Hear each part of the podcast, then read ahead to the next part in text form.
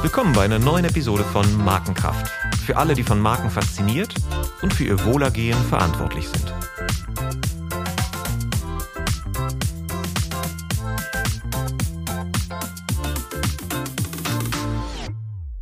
Mein Name ist Olaf Hartmann und ich freue mich heute auf die zweite Folge unserer Reihe zu multisensorischer Markenführung. Nachdem wir Soundbranding behandelt haben, spreche ich heute über das Sehen. Und ganz ehrlich, eigentlich hätten wir damit anfangen sollen. Denn wir verarbeiten mit weitem Abstand am meisten Informationen über unsere Augen. 250 Millionen lichtempfindliche Sinneszellen sind permanent mit der Verarbeitung visueller Reize beschäftigt. Drei Sehbahnen senden mit einer Bandbreite von 240 Megabit pro Sekunde. Das ist der Niagara-Fall unseres sinnlichen Erlebens. Unser Hörnerv schafft im Vergleich gerade einmal 3 Mbit. Für unser optisches System spielt dabei Farbe eine wichtige Rolle. Um meinen heutigen Gast zu zitieren, die ganze Welt steckt voller Farbe. Bunte, grelle, kühle, dumpfe, satte, leuchtende Farben. Es gibt Farbexplosionen und 50 Shades of Grey. Frage ist, warum hat die Evolution diese Farbwahrnehmung überhaupt entstehen lassen? Wie prägen Farben unser Weltverständnis? Welche Rolle spielt dabei die Biologie und welche die Kultur?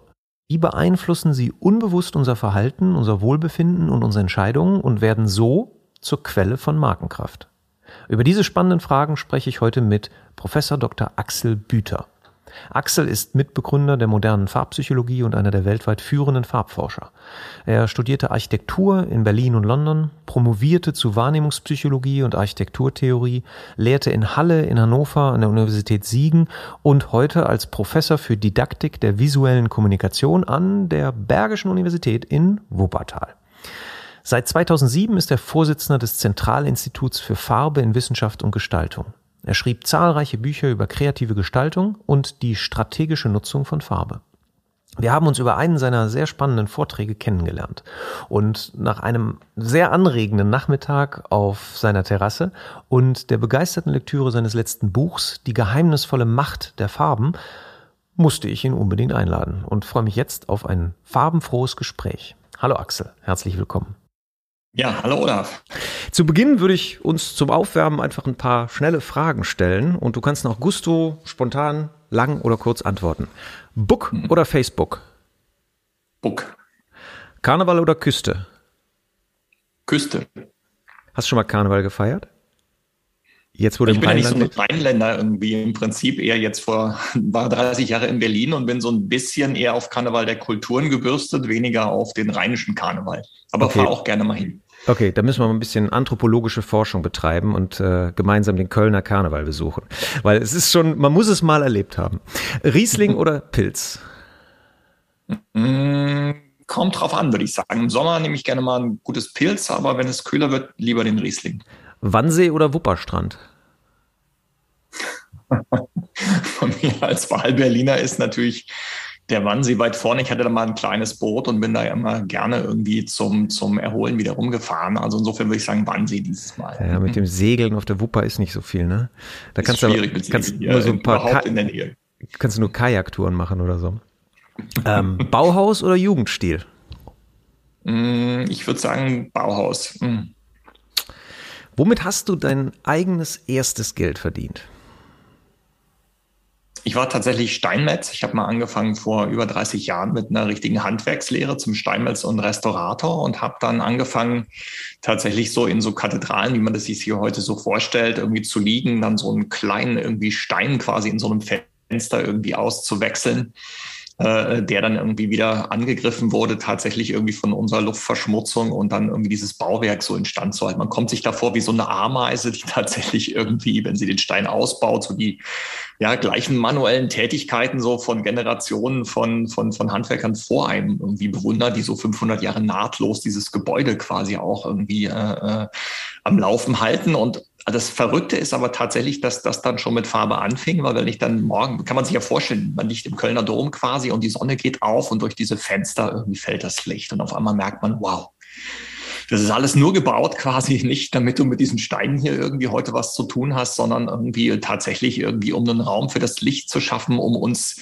ja da äh, quasi zu erheben, wenn wir da reinkommen uns mit Gott in äh, Verbindung zu bringen. Und das funktioniert.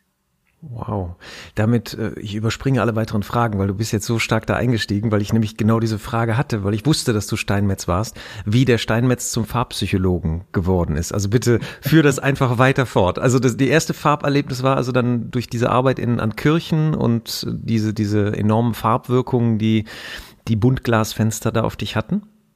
Ja, das war tatsächlich so eine Initiation, wo ich gedacht habe, okay, also ich muss jetzt hier irgendwie dieses Geheimnis dieser Räume irgendwie erkunden. Also es ging noch gar nicht so stark um Farbe, sondern erstmal eher um die Frage, was, was passiert eigentlich, wenn Licht da durchfällt, dann entsteht quasi so ein Raumeindruck und der hat eigentlich mit dieser Materialität dieses Raumes irgendwie so äh, natürlich viel zu tun, weil dieser ganze Raum ist aus Stein, aber auf der anderen Seite auch wieder gar nichts, weil alles, was passiert ist, passiert in unserem Kopf. Und dann war klar, okay, es gibt zwei Wege für dich. Entweder die Restauration und du machst den Rest deines Lebens irgendwie quasi, irgendwie tust da was äh, für den Erhalt dieser wunderbaren Räume auf der Ebene quasi des äh, Restaurierungsberufes. Das muss man studieren.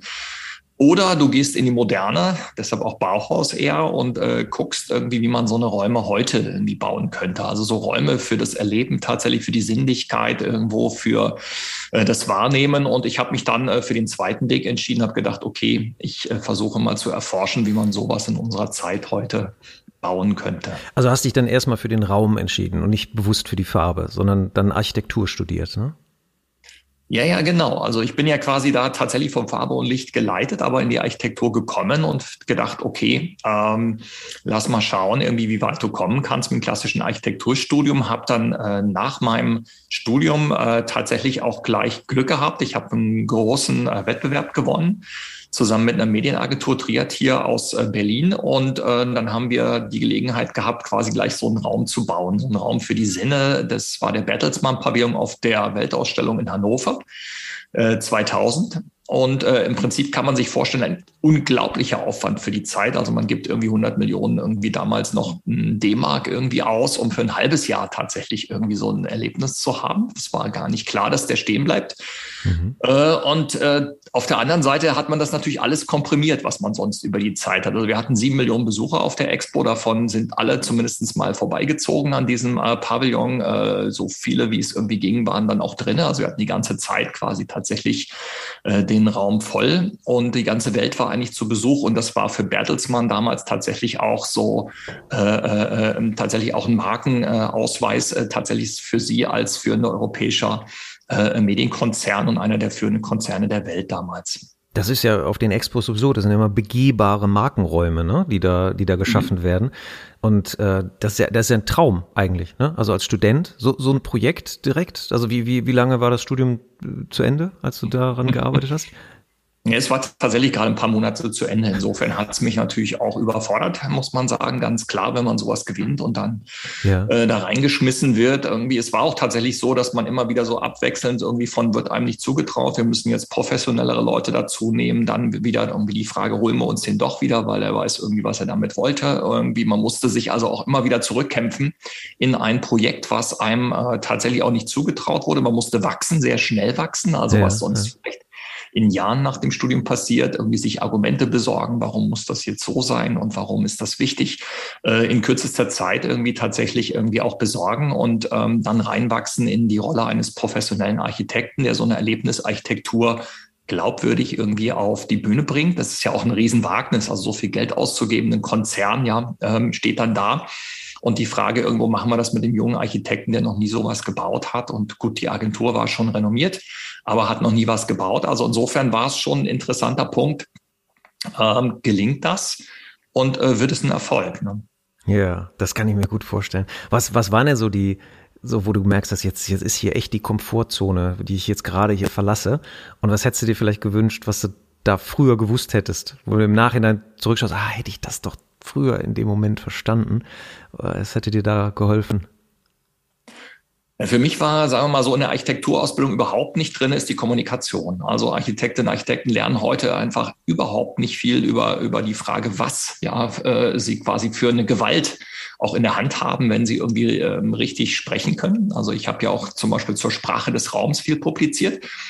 Und für mich ist Raum ein Sprachsystem. Ja, also wir lernen quasi irgendwie durch den Raum, der aus unseren Sinnesempfindungen gebildet wird, äh, tatsächlich auch mit anderen Menschen zu kommunizieren oder mit der Umwelt zu kommunizieren. Und insofern äh, ist es natürlich ein spannender Punkt. Also was kann ich quasi Menschen irgendwie mitteilen? Zum Beispiel eine Markenbotschaft von diesem Konzern. Ähm, das war mir alles gar nicht ganz klar. Ich musste also mit unheimlich vielen Spezialisten zusammenarbeiten, die genau diese Dinge alle irgendwie auf dem Schirm haben die aus der ganzen Welt dann auch rangeholt wurden. Das war also sehr angenehm. Geld spielte da nicht so die irgendwie entscheidende Rolle, sondern es war tatsächlich eher die Frage, wie kriegen wir das in der Zeit äh, am besten hin. Ich konnte mir auch wünschen, jetzt mit meinem Lieblings damals Künstler irgendwie zusammenzuarbeiten. Wir haben also James Turrell quasi tatsächlich gewinnen können, äh, diesen Pavillon irgendwie auch mit Licht zu eliminieren. Und die Vorstellung von mir war, dass der Raum sich ständig wandelt, also dass er ganz, ganz nicht so wie so eine äh, wie so, so ein Licht äh, äh, äh, ähm, so eine Lichtorgel, sondern so ganz langsam irgendwie sich transformiert, dass man das gar nicht merkt, sondern dass man tatsächlich, wenn man dann wieder hinguckt, denkt, wow, der sah doch gerade noch ganz anders aus. Also so ein bisschen unmerklich, so eine Verschiebung. Und dann war das ja so ein äh, Raum in Raum. Also außen hatten wir quasi so ein großes, man muss sich vorstellen, wie so einen großen Blob. Außen war äh, quasi ein Netz drauf aus Edelstahl. Das haben wir irgendwie, damals war noch gar nicht ganz klar, wie baut man Blobs aus Edelstahl, ja, irgendwo. Dann haben wir so ein Transportband für die Lebensmittel, äh, äh, ähm, für die Lebensmitteltransport quasi haben umgewidmet. Das war so ein, so ein, so ein Gewebe aus Edelstahl und haben dann tatsächlich mit der Firma zusammen gesagt, könnt, könnt ihr uns das auch quasi irgendwie, irgendwie über tausende Quadratmeter um diesen Körper ziehen, ja, und dann äh, wie so ein, wie so eine Art Strumpf quasi irgendwie um eine Form, die wir so ja, klein mit so einem kleinen Stückchen Holz, so ein Balsaholz, haben wir die in der Hand geschliffen. Also meine Frau und ich zusammen quasi gesagt, lass mal gucken, irgendwie, wie man so eine angenehme Form macht. So ein bisschen wie der Bootsbau, irgendwie auch auf der Meierwerft. Die machen ja auch quasi ihre Bootskörper erstmal mit Holzmodellen, nach ja. wie vor. Ja. Äh, und äh, dann im Prinzip die Frage, wie kann man das dann irgendwie äh, ähm, tatsächlich übersetzen, technologisch in, in, in eine baubare Form. Äh, und innen drin steckt quasi so ein, so, ein, so ein kleinerer Körper. Da sind zwei große Veranstaltungen, äh, äh, Veranstaltungssäle drinne, wo man so die Geschichte der Medien sich irgendwie ähm, äh, reinziehen kann. Und draußenrum war dann quasi diese zweite Haut. Und dann Tyrell hat dann quasi das geschafft, tatsächlich, wie ich mir das auch vorgestellt habe, natürlich viel äh, schöner irgendwie auch irgendwie und gewaltiger irgendwie auch tatsächlich diese beiden Körper irgendwie so ineinander irgendwie verschmelzen zu lassen und damit auch immer wieder äh, das Erscheinungsbild zu ändern. Also es war richtig toll. Der Körper steht noch heute, da ist die Hochschule für Medien irgendwo in Hannover drin auf der Expo Plaza, kann man sich also angucken. Nur leider ist die Lichtinstallation von James Turrell ähm, verloren gegangen. Also ich wurde auch schon gefragt, ob man die wieder rekonstruieren kann, aber das müsste man eher den Turrell fragen.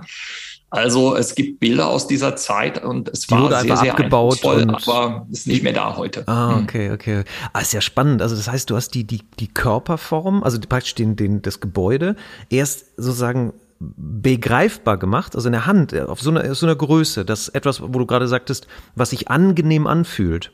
Mhm. Da sind wir vielleicht auch vielleicht bei dem Thema, was sich angenehm anfühlt, sieht das dann auch angenehm aus fürs Auge? Ist das eine Parallele, die du da angestrebt hast?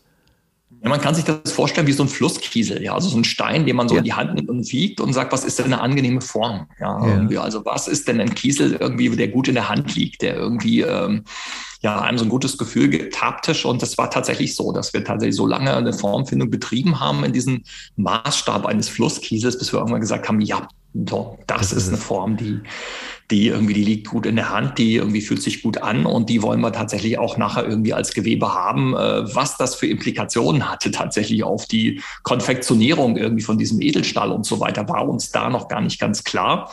Ja. Das Schöne ist, die Zeit war so eilig, dass da gar keiner mehr über irgendeine Ökonomisierung nachdenken konnte, sondern das wurde im Prinzip dann irgendwann äh, dann einfach umgesetzt. Und das ist natürlich auch toll. Also wenn man den anguckt, das ist keine wirklich geometrische Form, also nicht ein Rotationskörper oder sowas, sondern das ja. ist tatsächlich was haptisch gefunden ist, was da irgendwie steht. Und wenn man so ein bisschen von verschiedenen Seiten guckt, dann merkt man das auch. Das spürt man irgendwie. Super. Also da verlinken wir auf jeden Fall in den Show Notes zu. Finde ich, finde ich großartig.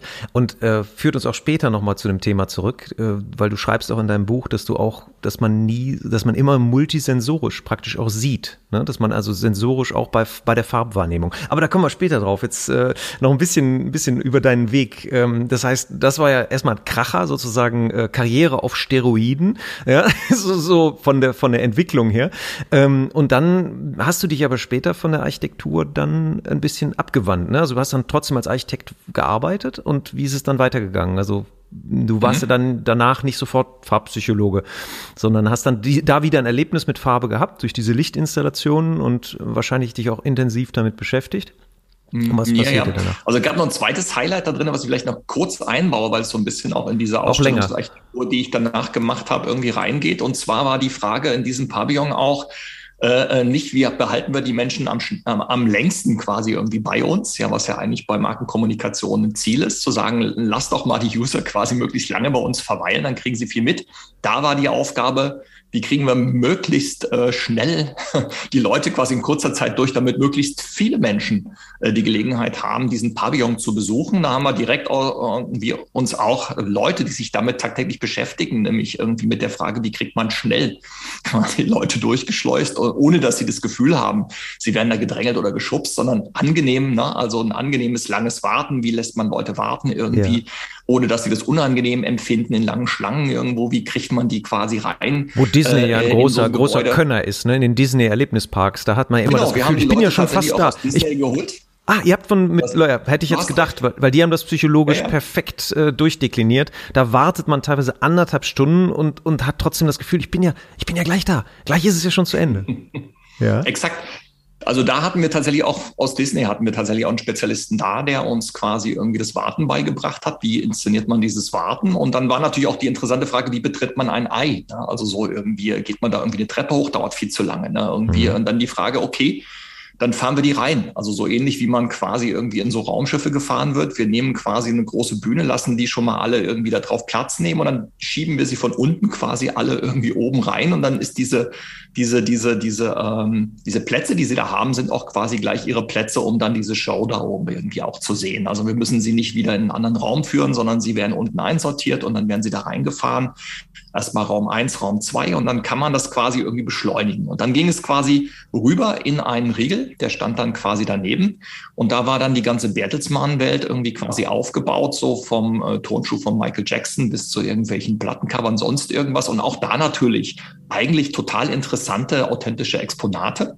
Das war so ein Medienregal, das war irgendwo ähm, tatsächlich irgendwie über zehn Meter hoch und irgendwie über 30 Meter lang, muss man sich vorstellen, über mehrere Etagen. Mhm. Und äh, da war die Aufgabe, die Leute also möglichst schnell immer in Bewegung zu halten, dass sie da vorbeigehen. Und wie organisiert man mit Farben und Licht tatsächlich Bewegung war? Wir haben dann so ein äh, Private Light hieß das. Ich weiß nicht, ob es das heute noch gibt. Wahrscheinlich sowas ähnliches mit Sicherheit. Ein Glas, wenn man Strom anlegt, wird es transparent. Wenn man den mhm. Strom wegnimmt, wird es transluzent. Mhm. Und das dann kann man sagen, okay, ich habe jetzt so einen Setzkasten und äh, dann kann ich sagen, entweder ich mache da, ne, also habe da entweder Projektionen drauf oder ich mache den durchsichtig, dann kann ich da drin ein Exponat sehen oder ich mache ihn wieder zu. Ne? Und dann geht man natürlich weiter, weil dann passiert ein bisschen weiter was. Und so kann ich Menschen quasi ja, über ja. Na, diese Aktion irgendwie so langsam an etwas vorbei promenieren lassen, ohne dass ich sie schubsen oder auffordern muss, irgendwie ihre Position zu wechseln. Weil wenn es nichts mehr zu sehen gibt, dann gehen sie weiter, ne? Und wenn es plötzlich das, das dann opak wird, das Glas, ja klar, dann gehe ich zum nächsten und dann kriege ich das ja, Signal. Ja, Implizite Steuerung. Zu, die, zu dieser Technik habe ich eine interessante Geschichte. Da war ich mal in New York, in der einzigen Unisex-Toilette von New York, in der Bar 69 im, im, im Greenwich Village. Und da ging ich hoch und da sind alle Türen von der Toilette waren durchsichtig. Und ich war da alleine und musste auf Toilette und habe mir erstmal gedacht, ey, ja, wie jetzt? Okay, aber irgendwann musst du ja, dann setzt du dich hin und dann war das genau diese Technik. Dann hat man die Tür zugemacht und plötzlich wurde es zack, milchig und es stand Occupied drüber. Aber so, das war die einzige Unisex-Toilette von New York. Das, das habt ihr da eingesetzt. Ja, super. Ja, implizite Signale, da sind wir ja beim, beim, beim Thema. Ne? Das Verrückte ist, du kannst tatsächlich mit diesen Medien irgendwie Verhalten ne, von Menschen irgendwie steuern. Man kann sie quasi dazu bewegen, etwas zu tun, ohne dass man irgendwie sich herumgeschubst fühlt oder irgendwie in anderer Weise bedrängt fühlt. Ja. Und dann gibt es einen kontinuierlichen Strom quasi tatsächlich von Menschen vorbei, äh, an den Exponaten und man kann verschiedenen Dingen Raum geben. Also die ganzen Konzernsparten von Bertelsmann haben da ihre Geschichte quasi erzählt, einmal multimedial in diesen äh, Vortragsräumen und dann nochmal durch das Runtergehen an diesen Exponaten und Filmbeiträgen und Postern und was da alles ausgestellt werden sollte. Das hat, da hatte ich auch ein bisschen Angst vor. Ja, also er sagt, wir haben da irgendwie einen Riesenhaufen von Exponaten, dass das irgendwie alles nicht zusammenpasst und nicht irgendwie funktioniert. Aber durch diese setzkastenartige Architektur hat das tatsächlich irgendwie auch so ein einheitliches Bild gekriegt und hat wirklich gut geklappt. Dann vielleicht noch ein Projekt, bevor ich dann zur nächsten Station gehe. Ich habe als nächstes dann gewonnen, äh, tatsächlich zusammen mit einem Landschaftsarchitekten eine äh, ein Gebäude in einer Landesgartenschau. Das ist der äh, ähm, Wasserkrater. Das ist in Bad Oeynhausen-Löhne in Westfalen tatsächlich. Das ist so ein Erdbauwerk. Da geht man runter so 20 Meter in die Tiefe. Mhm. Da gibt es Sohlewasser dort irgendwo. Und dann war die Frage, wie kann man zur Landschaftsarchitektur von äh, Augenster hieß das Büro, was das gewonnen hatte, den Landschaftswettbewerb. Wie kann man da so die Geschichte des Wassers in der Tiefe erzählen? Und da vielleicht noch eine Anekdote die ganze Zeit war dann die Frage immer irgendwo, äh, wie vermeiden wir das, dass Leute nass werden? Also wir hatten die Idee, da unten könnten Fontänen sein. Die könnten quasi da wie so ein Blumentopf, den man so 20 Meter aus der Tiefe quasi, man geht an dieser Fontäne vorbei. Wenn man von Weitem äh, guckt, dann guckt dann noch so 10 Meter Fontäne so aus dieser äh, äh, flachen irgendwo westfälischen Landschaft und dann kann man aber runtergehen, so ein eingesenkter Garten fünf Meter tief und dann geht man nochmal 20 Meter zur Quelle des Wassers runter, so um diese Geschichte dieses Heilwassers irgendwie zu erzählen und an barocke Brunneninstallationen vielleicht auch nochmal zu erinnern in diesem Landschaftspark-Kontext. So die Idee und dann war für uns dann immer ne, die Maßgabe irgendwie, ähm, es darf hier aber keiner nass werden. Also das wäre, da haben wir Schadensersatzforderungen und so weiter. Also gucken Sie mal, dass Sie das machen. Haben wir mit Windmeldern und weiß der Fuchs was irgendwie experimentiert und dann war dann irgendwann äh, tatsächlich so so so ähm, Pressetermin, also Landesgartenschau sollte bald eröffnet werden. Man ne, hatte quasi alles da, was Rang und Namen hat an Presse irgendwie äh, ARD baute so ein Kamerateam oben auf irgendwie und sagten, jetzt war das irgendwie auf der Landesgartenschau noch nicht so doll, weil diese ganzen Pflanzen, die ne, waren noch nicht da und es ist irgendwie noch nicht so viel zu sehen. Das wird ja alles so last minute dann quasi eingepflanzt und irgendwie wird dann erstmal so richtig spannend. Jetzt machen Sie doch irgendwas, damit die Presse hier irgendwas zu berichten hat und was zu sehen hat. Ja, und dann haben wir gesagt, ey, das ist noch nicht so ganz am Ende und so weiter mit unserer Testung, aber so, ja, ja, Büter ist egal, machen Sie irgendwie Wasser. Ne? Dann habe ich gesagt, okay, wir hatten so einen Joystick gebastelt, mit dem man tatsächlich diese Fontäne irgendwie A programmieren konnte zu verschiedenen Wasserstimmungen. Dann konnte man das digital aufzeichnen, was vor 20 Jahren gar nicht so einfach war. Und dann mit so einem Musikprogramm zusammen mit Licht und Sound, so eine 24-Kanalanlage quasi dort ja so Stimmungen inszenieren in diesem, mhm. äh, in diesem äh, Krater, Wasserkrater. Ja, und dann machten wir da unten Wasser, die drückten irgendwie drauf und 20 Tonnen Wasser flogen irgendwie auf einmal in die Luft und dann kamen die wieder runter. So, Kamerateam flog zur Seite, irgendwo Leute standen da, irgendwo sacknass, also alle in Anzügen, Presse stand da, irgendwie alles, als hätten sie gerade irgendwie äh, ein Bad im Rhein irgendwie unternommen.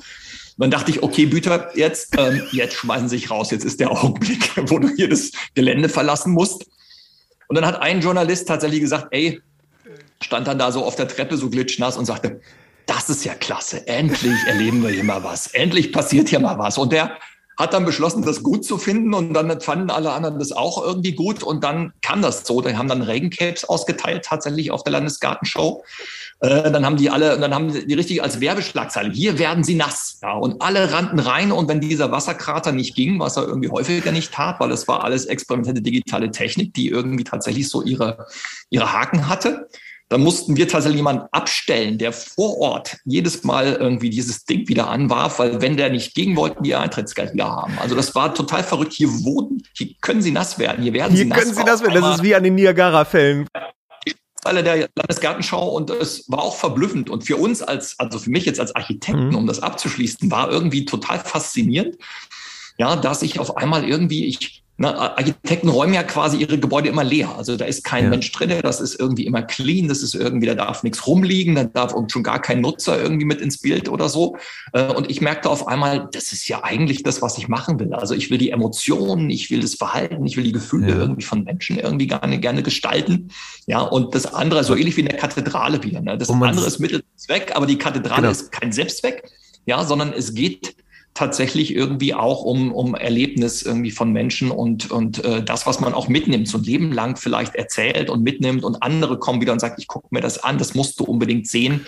Ähm, das war das, was ich machen wollte. Ja, und die Multisensorik hat einen großen Eindruck äh, hinterlassen bei den Besuchern. Ne? Es ist äh, eben nur optisch was zu erleben oder dann mal klitschnass, äh, ist halt ein großer Unterschied. Ja, super. Ja, genau. Das war also tatsächlich multisensorisch in einem sehr, sehr direkten Sinn. Und ähm, in, das hat man auch nicht alle Zeiten, so eine, so, so eine Gelegenheit, tatsächlich so stark multisensorisch zu arbeiten, wie wir das da hatten. Ja, super. Und dann, okay, dann, dann hast du weiter, also das war ein zweites Projekt, wo du auch diesen Preis mhm. gewonnen hast und dann hast du als Architekt weitergearbeitet, aber dann irgendwann gab's sozusagen die, die Richtung Farbforschung, also Farbpsychologieforschung? Was, was hat das ausgelöst? Ja. Wie kam das? Ne, die Brücke kam folgendermaßen. Ich habe dann tatsächlich irgendwo äh, gab es dann irgendwie eine große Architekturkrise in Deutschland. Das war auch die Zeit irgendwo, wo dann irgendwie Schröder dran war. Irgendwie, ne, da tatsächlich geht ja Bauen in Wellen, was wir irgendwie auch dann so jetzt im Moment uns nicht vorstellen können, wo wir kaum Handwerker kriegen, aber es passiert. Und dann war für mich klar, okay, gehst du mal an die Universität, dann kannst du auch wieder reflektieren, was du gemacht hast. Hab dann irgendwo als Assistent eine Stelle angenommen, wissenschaftlicher Mitarbeiter im Lehrstuhl für äh, Wohn- und Sozialbauten und habe dann mit Studierenden gearbeitet und habe dann gemerkt, okay, ähm, eigentlich will ich gar nicht Architektur machen, sondern eigentlich will ich genau das gleiche wie vorher, nur jetzt in einem angewandten äh, Hintergrund, also beim Wohnen oder bei ähm, Sozialbauten eigentlich auch das Erlebnis von Menschen gestalten. Ich will eigentlich gar nicht Häuser bauen, ja, mhm. sondern ich will Erlebnisse gestalten. Und da war mir klar, irgendwie, da haben Architekten äh, Defizite. Und es geht irgendwie, wenn man das nochmal klar machen kann, auch das, was ich heute mache, ist ja im Prinzip auch Erlebnisse gestalten in, in, in der Frage, wie fühlen sich zum Beispiel Menschen an, wenn die im Krankenhaus liegen? Ja, äh, mhm. was, was sollen die erleben dort? Ja, wie fühlen mhm. sich irgendwie Angehörige ein, wenn die dann in dieses, äh, an, äh, was, was, was fühlen die, wenn die in so ein Krankenhaus gehen? Äh, wie ist das für Arbeitskräfte, wenn die jeden Tag irgendwo arbeiten müssen? Also wie fühlt sich der Raum an, in dem die sind? Und wie können wir die Tätigkeiten von Menschen tatsächlich durch Sinneserlebnisse unterstützen? Und da habe ich irgendwie festgestellt, okay, da gibt es eigentlich für die Architekturlehre so ziemlich gar nichts. Ja, also die Zeiten, wo man Kathedralen gebaut, da hat, da ist nichts aufgeschrieben worden. Also da die Frage, warum und wieso man die gebaut hat, irgendwo ist nicht wirklich überliefert. Und deshalb war die Frage für mich irgendwie dann, äh, fängst du doch an, das zu erforschen. Ich habe dann eine Promotion angefangen, tatsächlich im Bereich der Wahrnehmungspsychologie und bin dann sehr schnell auf die visuelle Wahrnehmung gekommen, wobei man sagen muss, äh, das hattest du am Anfang ja auch gesagt, wenn man visuelle Wahrnehmung sagt, dann muss man das immer ganzheitlich betrachten. Also es geht immer um multisensuelle Wahrnehmung. Es gibt ja diesen, diesen ähm, etwas gruseligen Versuch, der tatsächlich gemacht worden ist mit jungen Katzen. Also tatsächlich, Gregory beschreibt das ganz schön. Der hat äh, quasi, der Versuch hat dann äh, junge Katzen quasi irgendwie, äh, ähm, einmal durften die sehen und ihre ganzen anderen Sinne einsetzen. Und eine andere Versuchsgruppe von Katzen hat quasi das Gleiche zu sehen bekommen, aber durfte die anderen Sinne nicht gebrauchen. Die waren also daran gehindert, ihre anderen Sinne einzusetzen. Und dann hat man die nach einer Zeit quasi nochmal gecheckt und festgestellt, dass die Katzen die alle Sinne gebraucht haben, die haben normal sehen gelernt. Und die Katzen, die die anderen Sinne nicht dazu nehmen durften, die waren faktisch blind. Die hatten zwar so hm. Lichteinwirkungen in den Augen, aber die konnten nichts begreifen. Also nichts von dem, was sie gesehen haben, machte irgendeinen Sinn. Ja, es war nur hell und dunkel und irgendwie blau und rot oder so, aber es gab keinerlei Bedeutung von dem, was sie gesehen haben. Insofern kann man das Sehen eigentlich gar nur multisensuell erklären. Ja, also das heißt, da ist, steckt ja auch schon im Wort begreifen, steckt ja auch mhm. schon etwas drin, ne? dass es immer diese, das haptische Feedback braucht, was dann auch das, was ich vorher vielleicht äh, als schemenhaft wahrgenommen habe, als Farb- oder Lichtreflex, was ich dann halt äh, danach wirklich verstehe im, im Sinne von, äh, was ist das eigentlich? Also wie ist die, auch die Dreidimensionalität erschließt sich ja fürs Auge nicht sofort, sondern diese körperliche, dieser körperliche Kontakt. Aber da, da sind wir ja dann ganz, da sind wir jetzt bei unserem Thema. Dann steigen wir da ganz tief ein, weil ich glaube, dein Leben würde auch noch mal zwei Podcasts füllen. ähm, deshalb äh, lass, lass uns da mal die, die inhaltliche sozusagen die, die Schleife drehen. Warum hat die Evolution überhaupt die Farbwahrnehmung erfunden? Also alles, was es ja gibt in unserem, in unserem Körper hat ja irgendwelchen Zweck und Darwin hat ja irgendwie nachgewiesen, dass das irgendwie auch nach Survival of the Fittest bestimmte Dinge überleben und andere, die nicht nützlich sind, die sterben ab. Ähm, und da ist die Frage, warum überhaupt Farbwahrnehmung? Das, wenn ich das in einem Satz sagen sollte, was Farben für einen biologischen Zweck haben oder einen evolutionären Zweck, würde man ganz klar sagen, das ist, ähm, das dient der Verhaltenssteuerung. Ja. Also Farben sind quasi ein Medium zur Verhaltenssteuerung. Das bringt uns A mit der Umwelt in Verbindung. Also wir haben ja quasi diese Sinnesmedien, die uns irgendwie eine Brücke schaffen zu dem, was außen, außerhalb von uns irgendwie passiert.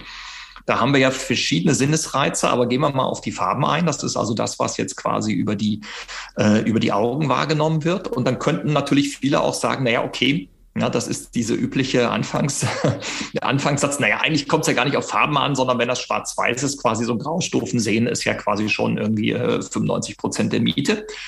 Die muss ich aber alle enttäuschen, die damit anfangen, sondern da muss man sagen, okay, Leute, ähm, dass wir Farben evolutionär äh, wahrnehmen können und die Anzahl der Farben. Also man sagt heute mindestens 20 Millionen, die wir wahrnehmen können. Wahrscheinlich sind es eher Billionen, weil die Interaktion, ja, die Wechselwirkung von Farben und Material ist da gar nicht drin, sondern das sind Hochrechnungen, diese 20 Millionen, die kann man am Computerscreen quasi irgendwie wahrnehmen.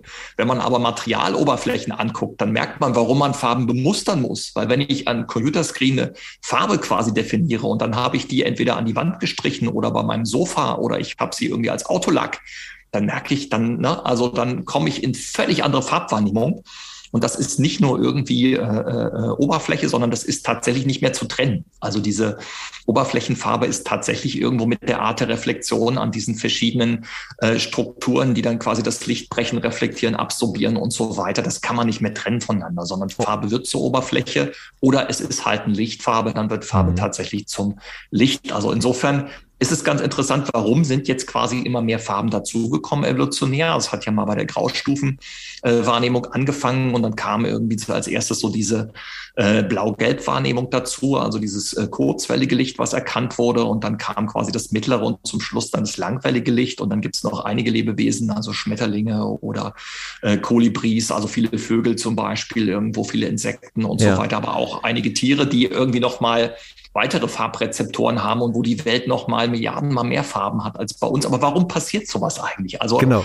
Das, das, das Ding ist ja. Also mal ganz kurz, ich muss, ich muss kurz einen Werbeblock ein, ein, einblenden, weil als ich dein, dein Buch gelesen habe, ich habe wirklich, ich hatte vorher schon das Gefühl, ich habe ein bisschen Ahnung von Multisensorik.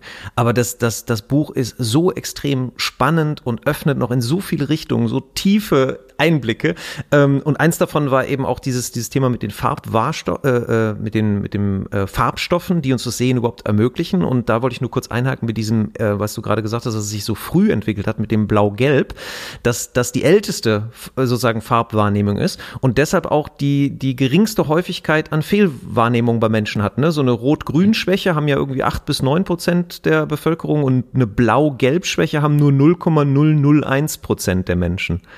Das, das war zum Beispiel eine ja. der solcher Erkenntnissen. Aber bitte. Jetzt. Ja, im Prinzip kannst du irgendwie genau feststellen, dass äh, wir die gesamte Evolution quasi irgendwie in uns tragen. Also wir haben tatsächlich noch diese Graustufenwahrnehmung. Das ist eine ganz alte Form. Ja, da waren wir quasi noch nachtaktive Wesen. Das steckt tatsächlich drin, also als quasi unsere Spezies noch gar nicht Mensch war, sondern viel weit früher.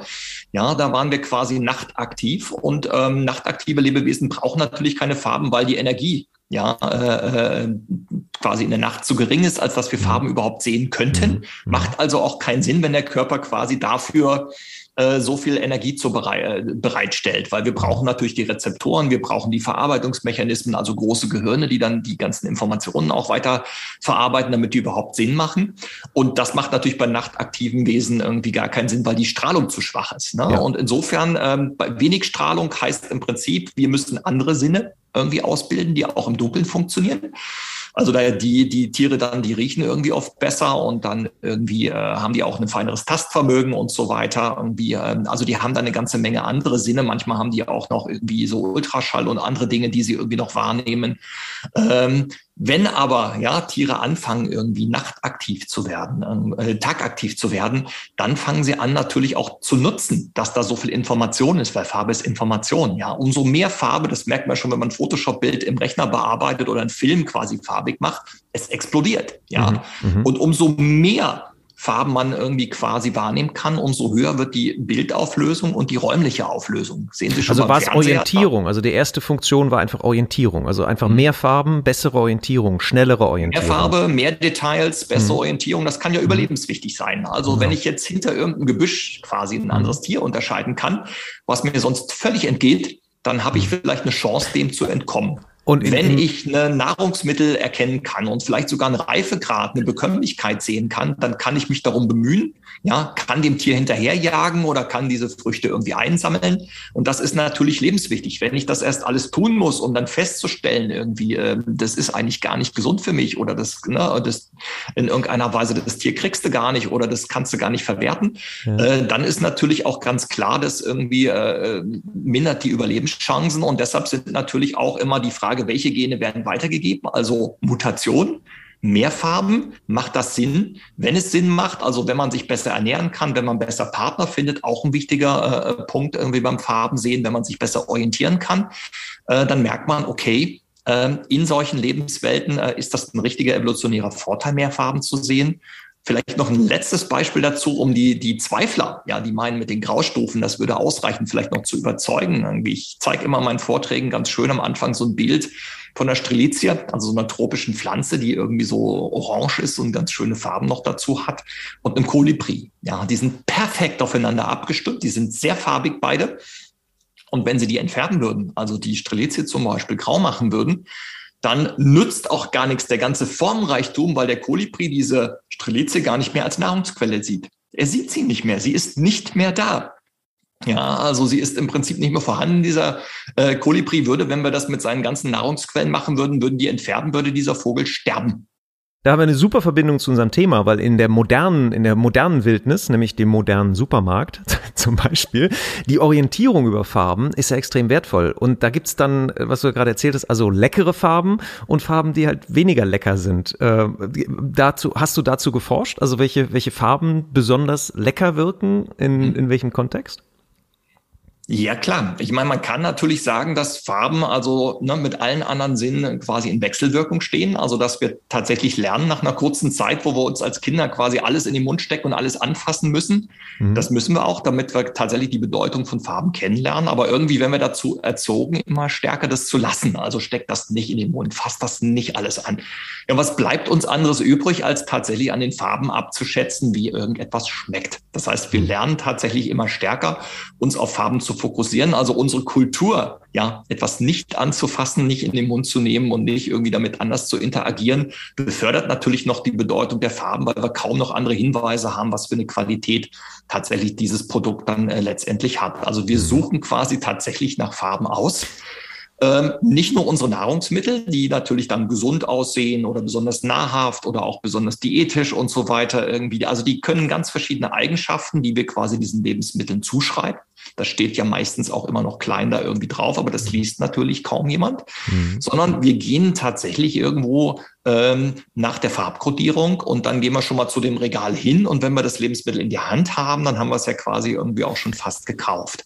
Das heißt also eigentlich als erstes muss man die gelernte Statistik der Umwelt einer Produktkategorie zum Beispiel farblich auch kennen um zumindest, wenn man dagegen verstößt, so ich sage, ich will einen Kontrasteffekt schaffen, das kann ja auch eine bewusste Entscheidung sein, aber erstmal muss ich der Kategorie entsprechen, weil sonst erkennen mich die Leute gar nicht als zugehörig zu der Kategorie, weil ich die Farbe sozusagen, das Farbschema, was gelernt ist, für, ich sag mal jetzt äh, Milchprodukte, äh, nämlich ein grelles Orange, ja, dann hätte mhm. man wahrscheinlich die Statistik gebrochen von Milchprodukten, also wo eher Blau und Weiß äh, äh, vorherrscht. Und dann, dann, dann haben wir also diese Orientierung und dann gleichzeitig da drin eingebacken, was du ja gerade erzählt hast, die Warnung sozusagen, also eine, so eine Warnfunktion von Farben. Also alles, was giftig ist, erkenne ich dann auch, aber auch was lecker ist, erkenne ich auch. Also dann ist es, ist es eine Ressource.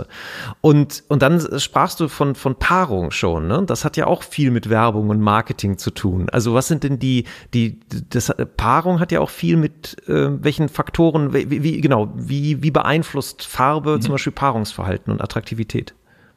Mm, ja, in meinem Buch Der geheimnisvolle Macht der Farben habe ich ja direkt auch quasi sieben Kategorien aufgemacht, die quasi biologische Funktionen der Farben sind. Und ähm, Werbung habe ich jetzt als eine Kategorie genommen, weil Paarung würde das zu stark reduzieren, weil es geht auch tatsächlich um äh, viel mehr als jetzt nur irgendwie tatsächlich sexuelles äh, Verhalten. Also zu sagen, ich suche mir jetzt jemanden, der besonders attraktiv ist auf der einen Seite, die besonders gesund aussieht, also ne, Haarfarbe irgendwo, äh, Zahnfarbe, irgendwie Hautfarbe und so weiter. Irgendwie, da geht es noch nicht mal irgendwie um dunkel oder hell, sondern einfach nur gesund. Also ich brauche zum ne, Fortpflanzen meiner Gene intuitiv äh, möglichst gesunden äh, Lebenspartner. Und deshalb gibt es quasi natürlich dann auch irgendwie so viele Kosmetika heute tatsächlich, mit dem Menschen irgendwie ähm, ihre Erscheinung irgendwie korrigieren. Also sich versuchen, jünger zu machen, gesünder zu machen, attraktiver aussehen zu lassen. Also attraktiver im Sinne von, ich äh, habe jetzt bisschen gerötete Wangen mit Rouge oder versuche nochmal sexuelle Merkmale wie gut durchblutete äh, Lippen zum Beispiel durch Lippenstift irgendwie nochmal zu betonen. Also so eine Art Dauererregungszustand irgendwie zu kommunizieren. Und das funktioniert fantastisch. Also ganz abgesehen, äh, egal welche Kultur der Welt irgendwie äh, wir ansprechen, wir können natürlich mit solchen biologischen äh, Wirkungen von Farben irgendwie kulturübergreifend agieren und Verhalten von Menschen irgendwie tatsächlich äh, steuern. Und auch messen, dass es funktioniert. Also, und das ist natürlich, das ist ja in der Natur eingebaut. Das heißt, da verhalten wir uns auch nicht unnatürlich in dem Sinne, sondern die Natur manipuliert da auch, e eben um bestimmte, um sich als Nahrungsquelle attraktiv zu machen für bestimmte Lebewesen, braucht es diese Farbe, wie mit dem Kolibri-Beispiel. Ja, weil da wird ja manchmal beim Marketing, Kommunikation so, das ist ja alles Manipulation. Ja, ja, aber jede, jedes Mal, wenn man morgens sich die Lippen schminkt, ist es Manipulation. Oder auch der, der dunkle Lidschatten, der eben biologisch auch äh, Paarungs, sozusagen äh, Fruchtbarkeit kommuniziert, wird dann überbetont. Mhm. Ja, sogar wenn ich sage, ich will mit diesen ganzen Farben nichts zu tun haben, ich nehme jetzt meinen grauen Overall. Auch das ist Manipulation, weil ich natürlich genau das nach außen kommuniziere. Also ich kommuniziere dann natürlich irgendwie, ich bin ein bestimmter Typ, der macht sich nichts aus solchen Sachen. Also ich bin nicht von Moden oder irgendwie anderen Dingen irgendwie angreifbar. Auch, auch da ja, habe ich quasi eine Botschaft nach draußen. Deshalb sage ich immer, so wie Paul Watzlawick ja mal gesagt hat, äh, wir können nicht nicht kommunizieren kann man auch auf Farben sagen, ich kann nicht nicht über Farben kommunizieren, sondern mhm. ich brauche eine Auswahl. Irgendwie habe ich immer eine Farbe, äh, die ich für mich raussuche, wenn ich meine Klamotten wähle oder wenn ich im Supermarkt einkaufe und so. Und ich kann auch Produkte nicht irgendwie farblos machen. Also mhm. auch weiß und schwarz und grau sind unglaublich große Symbolräume, die biologische Wirkung haben, die kulturelle Wirkung haben und die Botschaften mitteilen und Verhalten manipulieren. Jetzt ist das ja, wie du beschrieben hast, ein unglaublich großer Raum, in dem man sich da bewegt. Also die ganzen Schattierungen etc. Wie ist das jetzt, wenn ich selber Gestalter bin, entweder weil ich Markenverantwortlicher bin und eine neue, eine neue Marke schaffe und eine Farbe auswählen muss, oder Gestalter, der ganz simpel einfach Kommunikationsmedien gestalten muss, die gut wirken. Was, was ist so praktisch das gedankliche Modell, was du ähm, äh, ihnen, was du solchen Leuten an die Hand geben würdest, wie sie über Farbe nachdenken sollten? Mhm. Ich knüpfe mal an an mein Beispiel von der Strelitzia und den Kolibri. Also wenn wir das auf den Kulturraum übertragen, ne, zum Beispiel Spielehersteller war ein gutes Beispiel, haben wir mal für gearbeitet. Dann war auch die Untersuchung, wie kann man zum Beispiel irgendwo den Inhalt eines Spieles kommunizieren. Das Problem ist ja, dass so viele Spiele im Laden stehen, dass man meistens nicht irgendwie alles wunderbar vor sich ausgebreitet hat, sondern eigentlich eher wenn die übereinander gestapelt sind, nur so eine kleine Seitenleiste sieht von so einem Spiel und dann stehen die alle übereinander und dann muss ich die erstmal rausziehen dann habe ich ja schon wieder fast gewonnen, wenn ich das dann da rausziehe und mir näher angucke.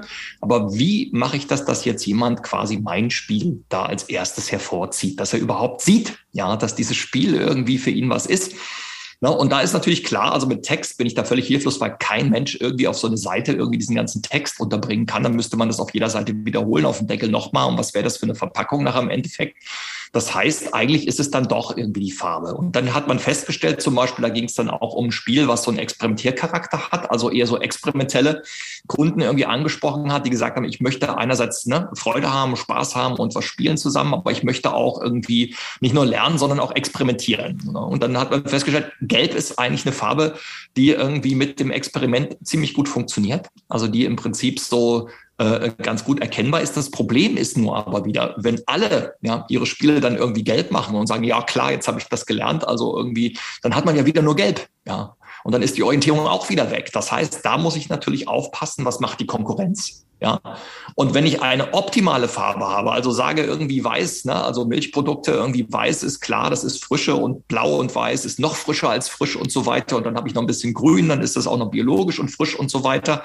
Aber alle haben die gleiche Markenbotschaft.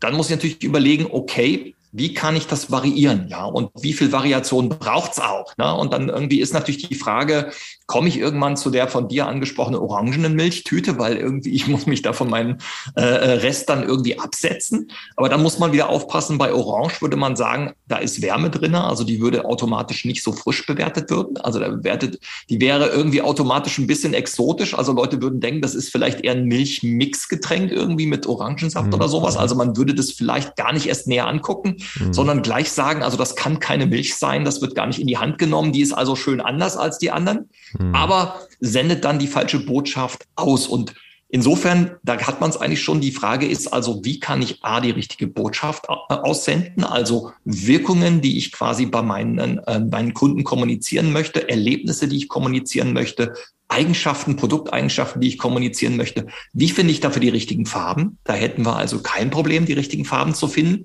nach meiner Methode.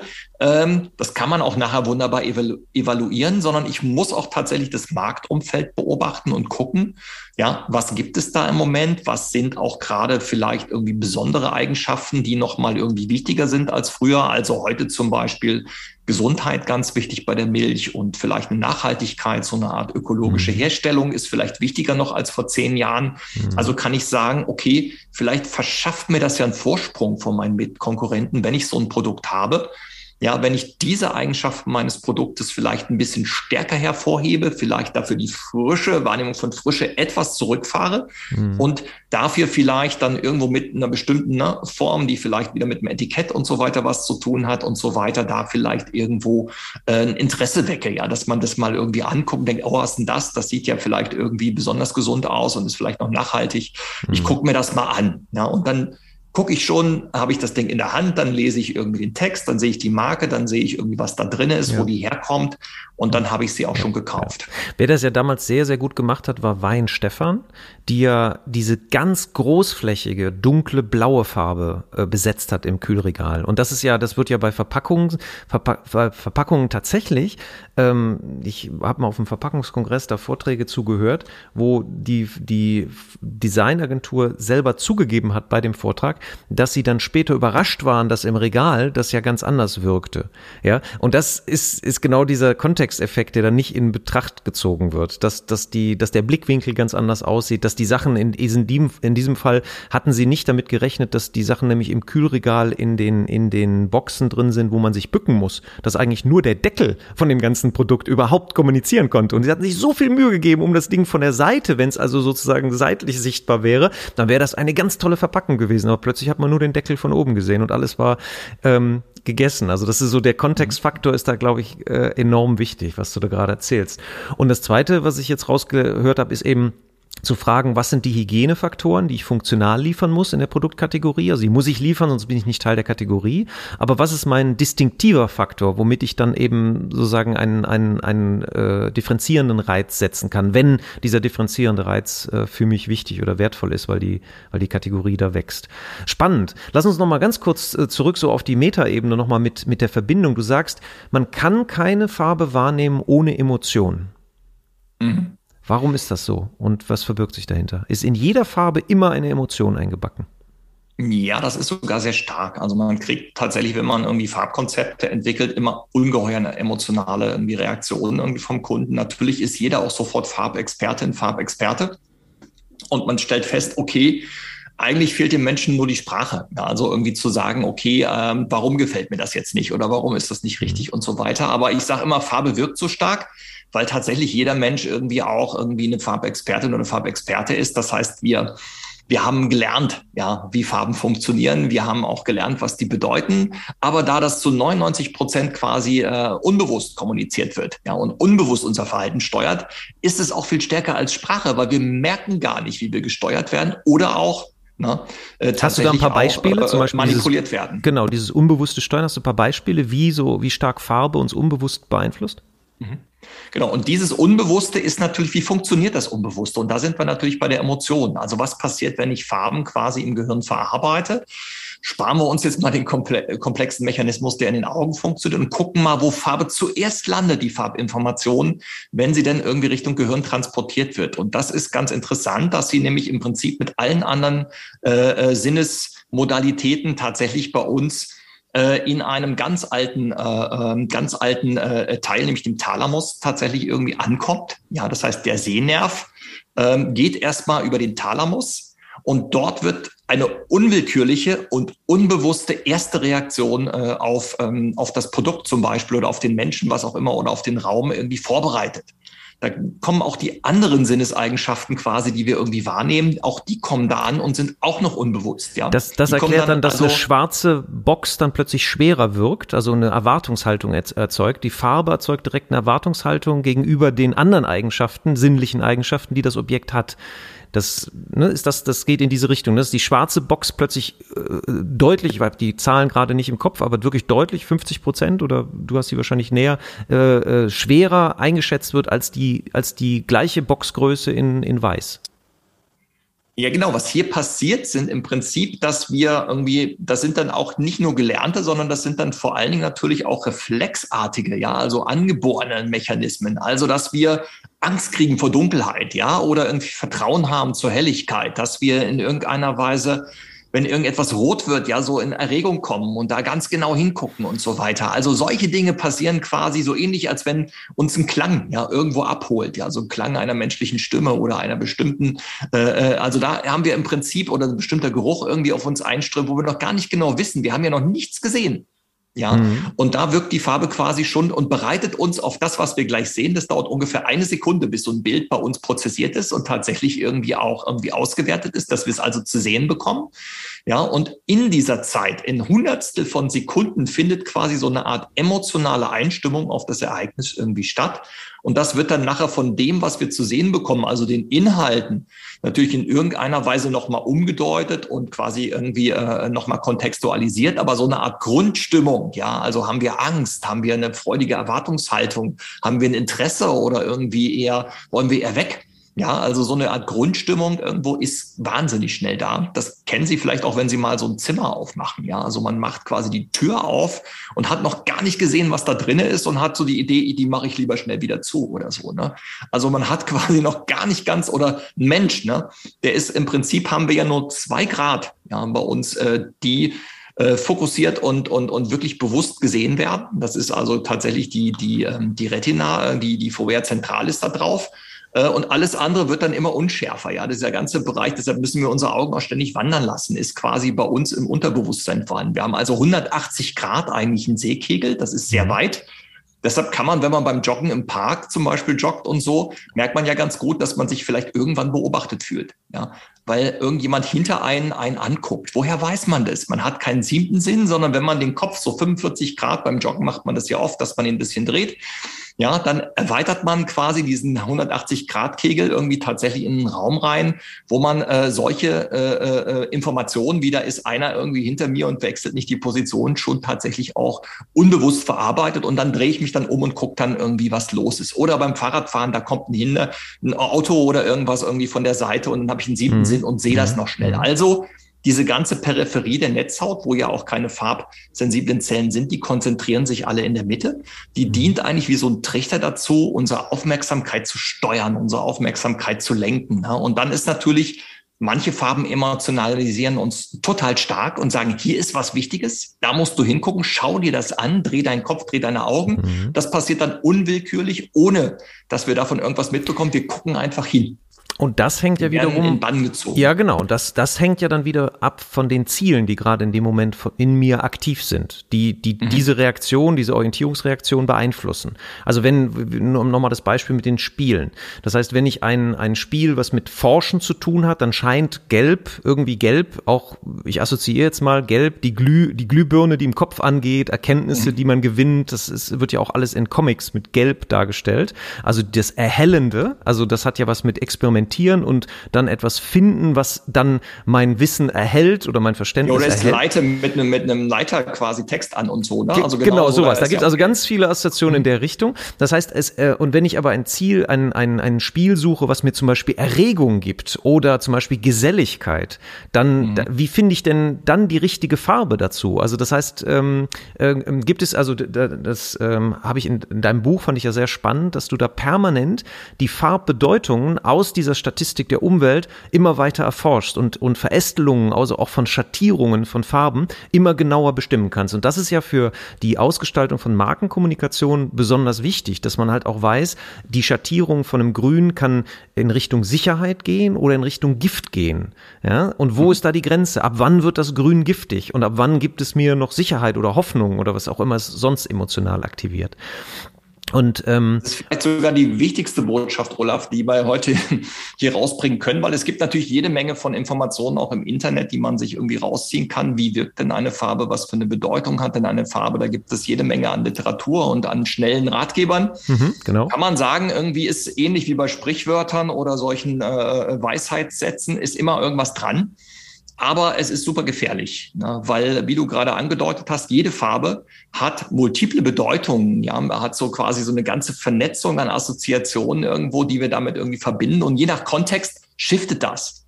Und wenn ich einen Farbton habe, quasi kann der tatsächlich auch immer wieder in sein Gegenteil umschwanken. Also ein Gelb kann super, äh, ein Grün kann super gesund aussehen, kann aber auch sehr, sehr giftig sein.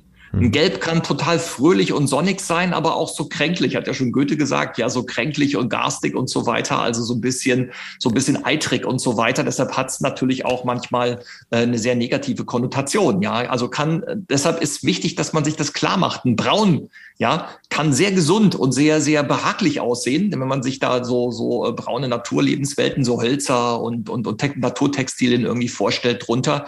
Es kann aber auch sehr spießig und konservativ irgendwie wirken. Ne? Ja. Und das kann man quasi durch die ganze Palette der Farben gehen und stellt dann fest, wenn ich einfach nur so eine komischen Rezepte nehme, ja, und sage, okay, ich habe mal gelesen, dass Rot jetzt in irgendeiner Weise immer irgendwie ne, die Farbe der Liebe ist und so weiter, dann stellt man auf einmal fest, ne, ne, ne, das kann wahnsinnig aggressiv machen. Also es kann irgendwie, ich kann in einem roten Raum Leute zum Wahnsinn treiben. Nix Liebe irgendwo, nix irgendwie Freundlichkeit und nix Wärme, sondern ja. es ist einfach nur aggressiv und ich muss da wieder raus. Und, und das finde ich super, das dass du darauf das hinweist. Ja, sehr, sehr gut. Und, und ähm, ich bin zwar nicht Vertriebsleiter von Axel Büter, aber ich möchte nochmal darauf hinweisen, dass für alle Markenverantwortliche dein Buch genau da eine wahnsinnige Tiefe bietet, die sonst habe ich noch nirgendwo sonst dargestellt äh, gesehen und die auch für für den Praktiker in der Gestaltung halt eben genau diese Schattierungen plötzlich fassbar macht, auch sprachlich. Und das, das fand ich extrem interessant und das erforschst du ja empirisch. Das ist ja nicht so hergeleitet, ich denke, dass das Grün so und so aussieht, sondern du machst das, vielleicht erklärst du ein bisschen was zu deiner Methodik. Ist ganz interessant zu wissen, wie, wie, du, wie du auf diese Bedeutung gekommen bist. Genau, also was mich irgendwie auch von ähm, allen anderen quasi irgendwie so ein bisschen unterscheidet, die mit Farbforschung zu tun haben, ist, dass ich mich äh, als Farbpsychologe irgendwie auch bezeichne. Das heißt, ich habe mit Wahrnehmung von Farben zu tun, aber vor allen Dingen mit der Erforschung der Wirkungen von Farben auf das Erleben und Verhalten von Menschen. Und da stütze ich mich sehr stark auf die Naturwissenschaften. Also nicht so stark quasi, dass ich irgendwie von Kultur Kultur ableite, sondern von Naturwissenschaften, also biologischen, evolutionären Funktionen der Farbe, leite ich tatsächlich kulturelle Wirkungen ab. Und dann kann man natürlich auch gucken, die kulturellen Wirkungen sind natürlich je nach Kontext, ja, also Land zum Beispiel oder Kulturkreis, in dem ich mich bewege, auch unterschiedlich, aber ich kann das erklären. Also wenn man die Biologie der Farben voranstellt, die Natur der Farben, dann kann man die Kultur der Farben differenziert erklären. Mhm. Und wenn du mich jetzt fragst, wie ich da vorgehe, ist zum Beispiel, dass ich sage, ich bezeichne das jetzt erstmal als ähm, Kommunikationssystem zur Verhaltenssteuerung. Also wir haben im Prinzip äh, eine Farbensprache und ich setze ja quasi auch nicht immer nur eine Farbe ein, sondern ich habe ja Farben, die ich immer in Kombination einsetze. Also es wird schon sehr, sehr komplex bei so mhm. Farbgestaltungen. Ich habe also mehrere Farben, habe auch noch Kontexte, wo Farben sind, äh, habe Farbpräferenzen irgendwie bei meinen Nutzern, die irgendwie mit Farben aufgewachsen sind, nicht zu verwechseln mit Lieblingsfarben.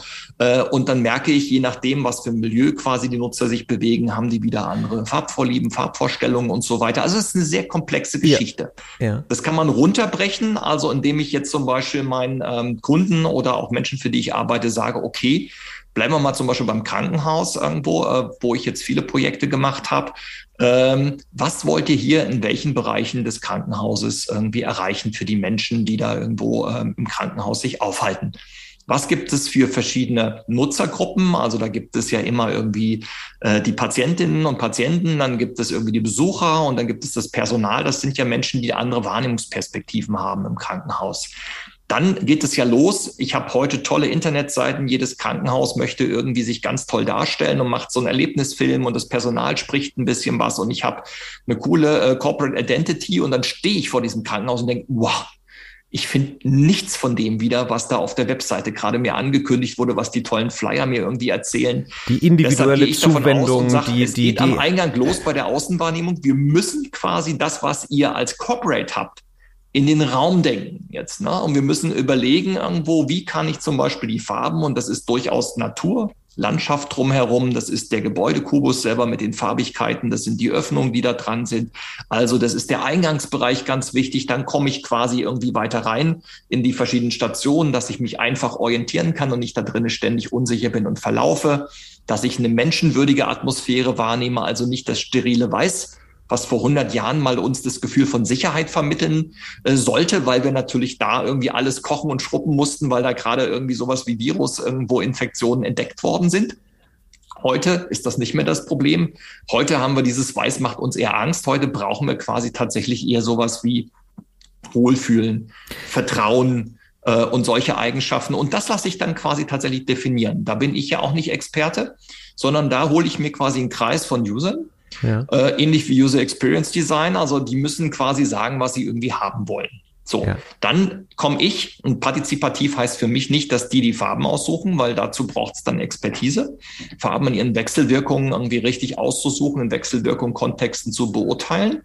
So, das ist dann wieder mein Job. Und dann komme ich quasi hinterher und sage, okay, jetzt haben wir die Farben im Krankenhaus und jetzt ist mir irgendwie nicht damit gedient, dass dann alle sagen, oh ja, ist ja toll geworden, gefällt mir, sondern ich gucke, haben wir das, was wir vorher uns vorgenommen haben, auch erreicht. Und das kann man evaluieren. Ich kann also nicht evaluieren, wie gut gefällt es jemandem, weil jeder hat irgendwie eine andere Wahrnehmung, sondern ich kann evaluieren, ist es zum Beispiel in Patientenzimmern behaglicher als vorher?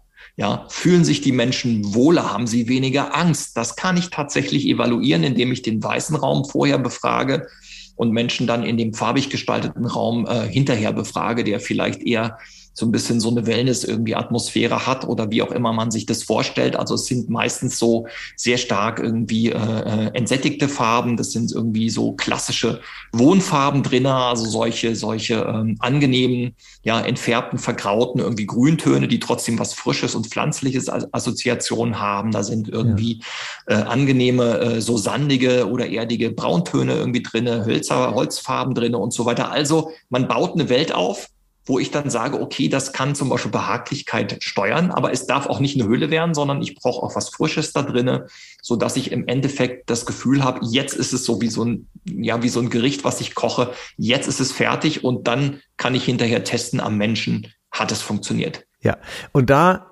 erzähl doch mal ganz kurz ähm, von, du hast eine Intensivstation gestaltet von einer, einer Klinikkette und jetzt könnten ja die Leute sagen, ja, Farbe ist ja ganz nett, was wir hier besprechen, ja, und ob es hübscher oder netter ist und dann vielleicht ein bisschen mehr Emotionen erzeugt und so. Aber was ist denn, was habe ich denn am Ende davon? Also zwei Themen sind hier. Das, auf das eine komme ich noch zurück. Diese eine, was du jetzt gerade angesprochen hast.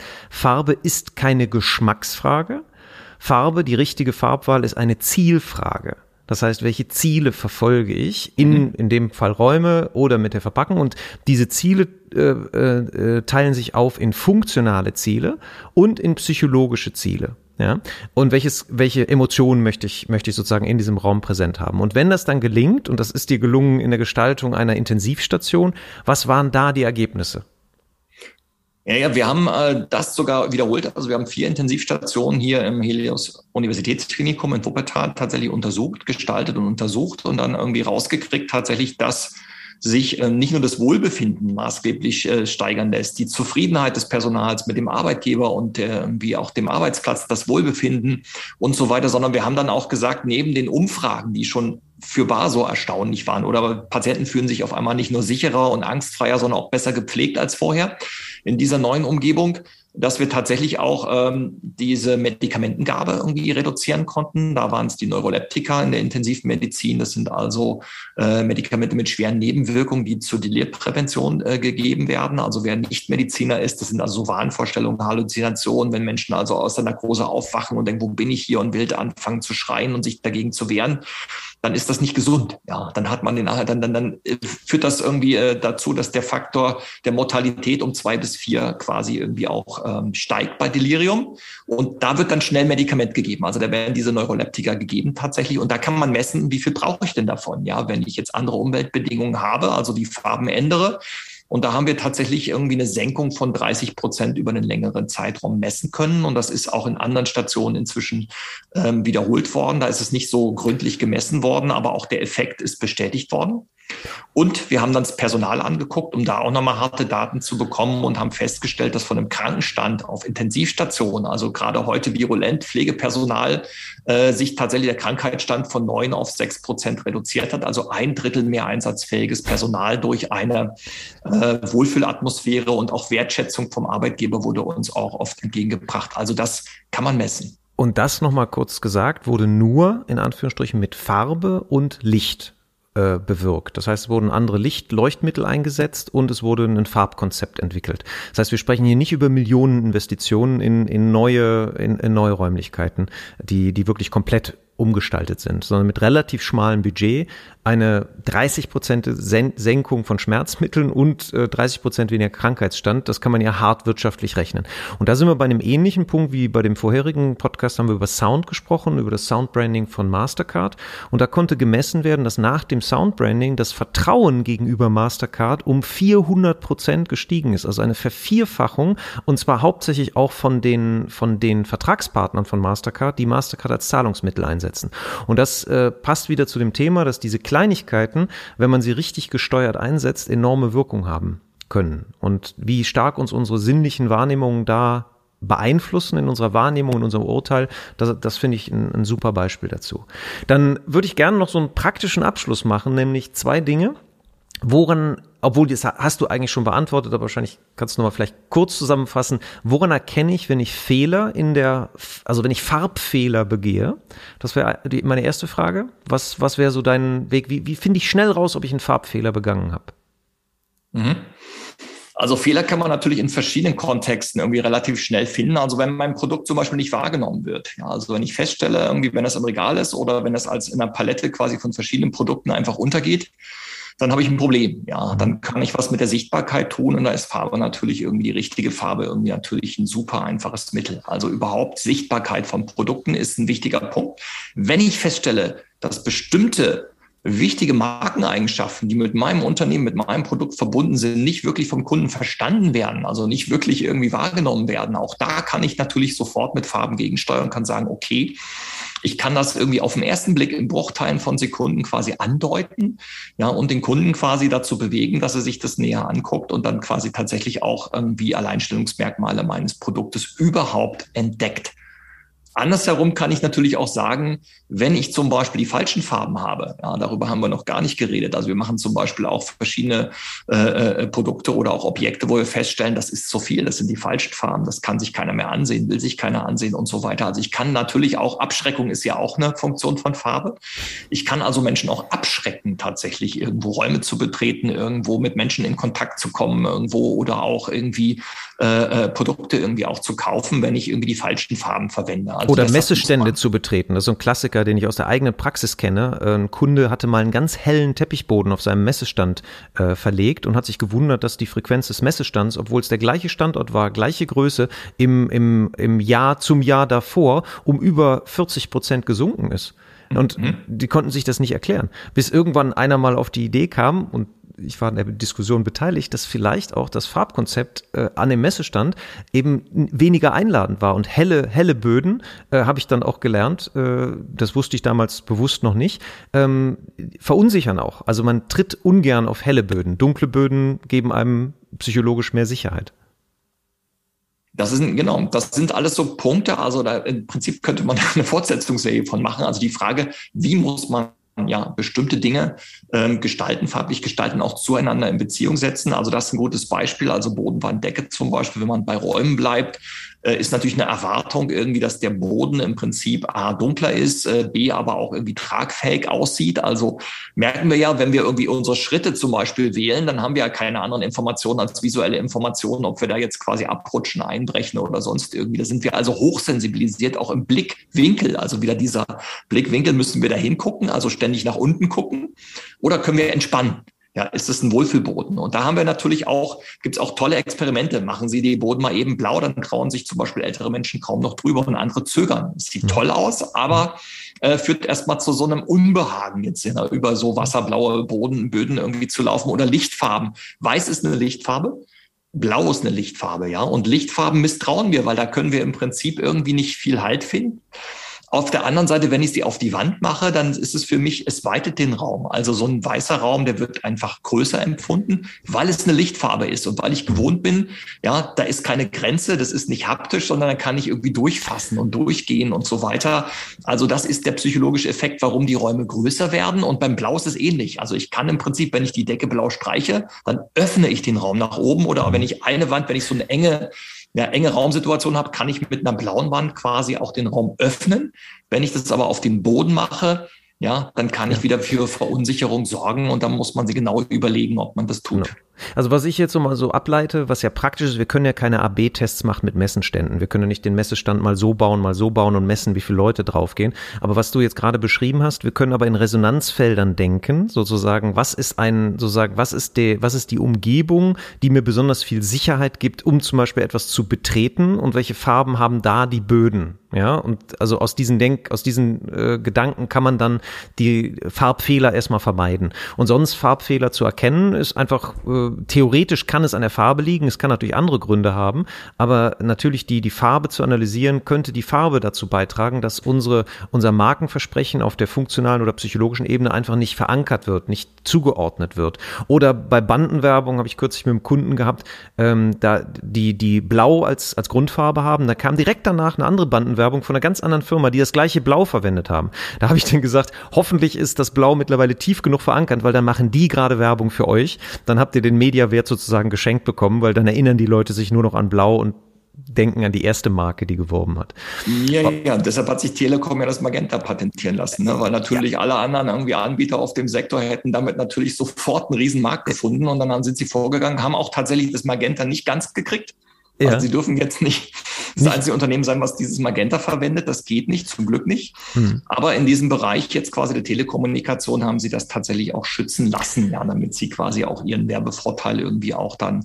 Und sogar darüber behalten. hinaus, weil da habe ich gerade kürzlich noch mit jemandem drüber gesprochen, der erzählt hatte, die hatten eine Unternehmensberatung, die gekauft wurde und wurde dann sozusagen umbenannt und kriegte dann nur Magenta als Schmuckfarbe und hatten dann ein 30-seitiges Schreiben direkt von der Telekom im Haus, äh, dass sie das bitte sofort unterlassen lassen sollen, äh, weil nämlich auch für, für Beratung und ähnliches Magenta äh, scheinbar für die Telekom äh, äh, geschützt ist. Ja, und da sieht man auch, wie, wie wertvoll, wie wertvoll Farben sind. Jetzt haben wir, die, die Zeit ist gerast, jetzt haben wir schon unsere Stunde äh, hinter uns.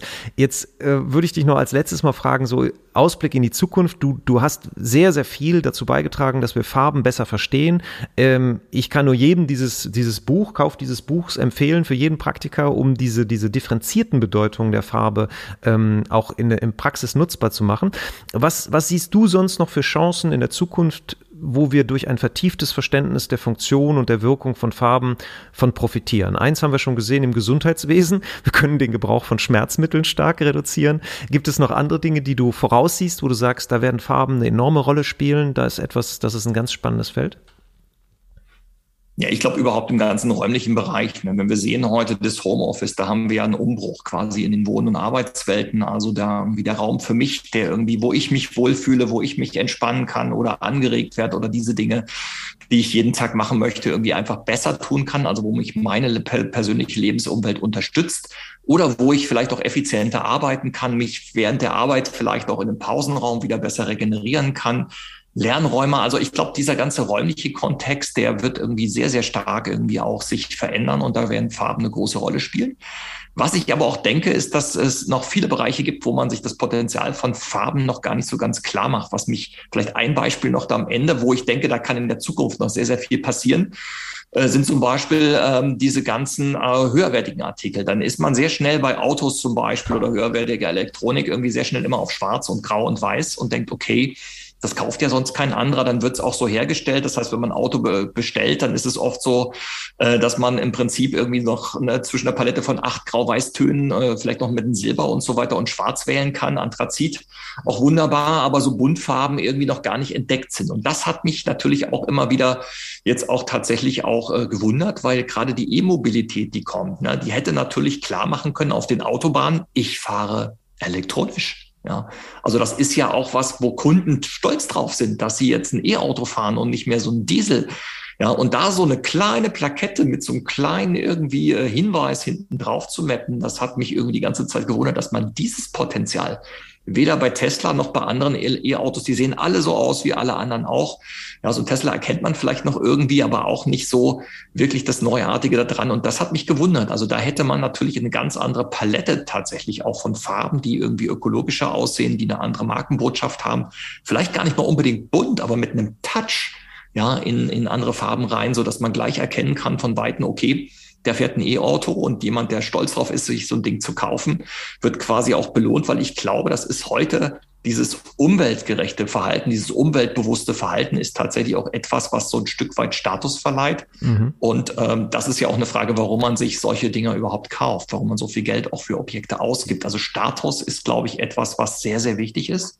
Ja. Ja, und ähm, auch Milieuzugehörigkeit oder Gesinnung und so weiter irgendwie zu kommunizieren. Ich glaube, da gibt es noch viele Bereiche, äh, wo Farbe, das Potenzial von Farben noch gar nicht entdeckt ist. Das ist äh, super spannend, was du da erzählst, weil, weil gerade auch Markenbildung findet ja auch immer in, um, in Umbruchzeiten, äh, bietet es immer Chancen für neue Marken. Ne? Also Tesla als Marke ist ohne den Durchbruch der E-Mobilität ja auch in, in, dem, in dem Moment entstehen da die Chancen, neue Marken zu etablieren. Und wenn man die dann farblich anders kodiert, hat man auch wiederum eine, eine starke Differenzierungsmöglichkeit. Ja, das, das macht sehr viel Sinn. Sehr, sehr spannend. Jetzt, äh, wir können Fortsetzungsserie, ich glaube, wir sprechen da nochmal drüber, weil das ist, das ist für die Praxis so relevant in so vielen Bereichen. Da, da gibt es noch viele Fragestellungen, die wir jetzt in dieser Stunde nicht, ähm, nicht, nicht alle abdecken konnten. Äh, deshalb nochmal kurz eine Frage, neben deinen eigenen Büchern, die ich alle verlinken werde in den Show Notes, ähm, was würdest du den Hörern noch mitgeben ähm, an Filmtipps oder Literaturtipps, wo du sagst, das hat auch mich besonders inspiriert und das etwas, äh, oder vielleicht anders gefragt, welches Buch hast du zum Beispiel besonders oft verschenkt, äh, was du vielleicht noch als Tipp mitgeben möchtest? Ja, um bei den Farben vielleicht zu bleiben, um so ein Stück weit dieses Thema nochmal zu vertiefen. Also ich mag zum Beispiel den John Gage sehr gerne, irgendwo, der die Sprache der Farben irgendwie auch geschrieben hat. Mhm. Also sehr stark irgendwie auch irgendwie dieses, diesen Blick des Kulturwissenschaftlers drauf gehabt hat auf die verschiedenen Epochen. Also solche äh, Bücher verschenke ich irgendwie total gerne. Das sind irgendwie äh, äh, für mich irgendwie auch Bereicherungen. Also einfach unsere unglaublich starke Kultur auch in verschiedenen Weltregionen irgendwie mal in den Blick zu nehmen und ich glaube, da kann man auch, wenn man so irgendwie auch Bildbände und so weiter irgendwie aus anderen Kulturen irgendwie hat, das mache ich immer wieder mal gerne zur Anregung irgendwie, äh, äh, die zu verschenken, ähm, ist einfach, wenn man schon nicht hinreisen mag, vielleicht ist vielleicht auch ökologischer, sich quasi mit anderen Kulturen zu beschäftigen, sich davon anregen zu lassen und dafür auch wieder eigene irgendwie Produktideen oder irgendwie äh, Gestaltungsideen für seine, seine Lebensumwelt zu bekommen. Das äh, kann ich nur empfehlen. John Gage war der Name? John Gage, genau. Und welchen, welchen Titel würdest du da empfehlen? Er hat die Kultur der Farben und die Sprache der Farben geschrieben. Äh, wunderbar, ist auch leider irgendwie vor ein paar Jahren verstorben, mhm. ähm, aber hat da irgendwie Großes geleistet. Und ich würde sagen, äh, wenn ich so einen Kollegen quasi empfehlen sollte, der irgendwie äh, unbedingt lesenswert ist, dann würde ich ihn empfehlen. Super, wunderbar. Dann die letzte Frage. Du hast die Chance, ähm, den Menschen, ich würde in dem Fall vielleicht mal eingrenzen, Gestaltern, ob das Architekten sind, Markenverantwortliche, Grafiker, Künstler, allen für, für ein Jahr einen Bildschirmschoner einfach zack auf den Bildschirm zu zaubern und einen Satz mitzugeben. Du hast die Chance. Welchen Satz, welcher Satz wäre das? Ich würde sagen, äh, mehr Mut zur Farbe irgendwo. Das lohnt sich. Mehr Mut zur Farbe, es lohnt sich. Das ist ein super Schlusssatz. Das war für mich und meine Hörer, da bin ich mir sicher, äh, auch, wie werden das bestätigen können, ein sehr farbenfrohes Gespräch. Herzlichen Dank für die super Erklärungen, für die tiefen Einsichten und weiterhin viel, viel Erfolg mit all deinen tollen Projekten und Forschungen. Vielen Dank, Axel. Danke. Und das war eine weitere Episode von Markenkraft. Vielen Dank, dass Sie dabei waren. Wir hoffen, es hat Ihnen genauso viel Freude gemacht wie uns. Wenn ja, empfehlen Sie uns Ihren Freunden, Ihren Bekannten, Ihren Kollegen und bewerten Sie uns auf iTunes, Stitcher, Spotify, Soundcloud, egal wo Sie diesen Podcast hören. Share the love for brands. Machen Sie es gut für sich und die Menschen in Ihrem Leben.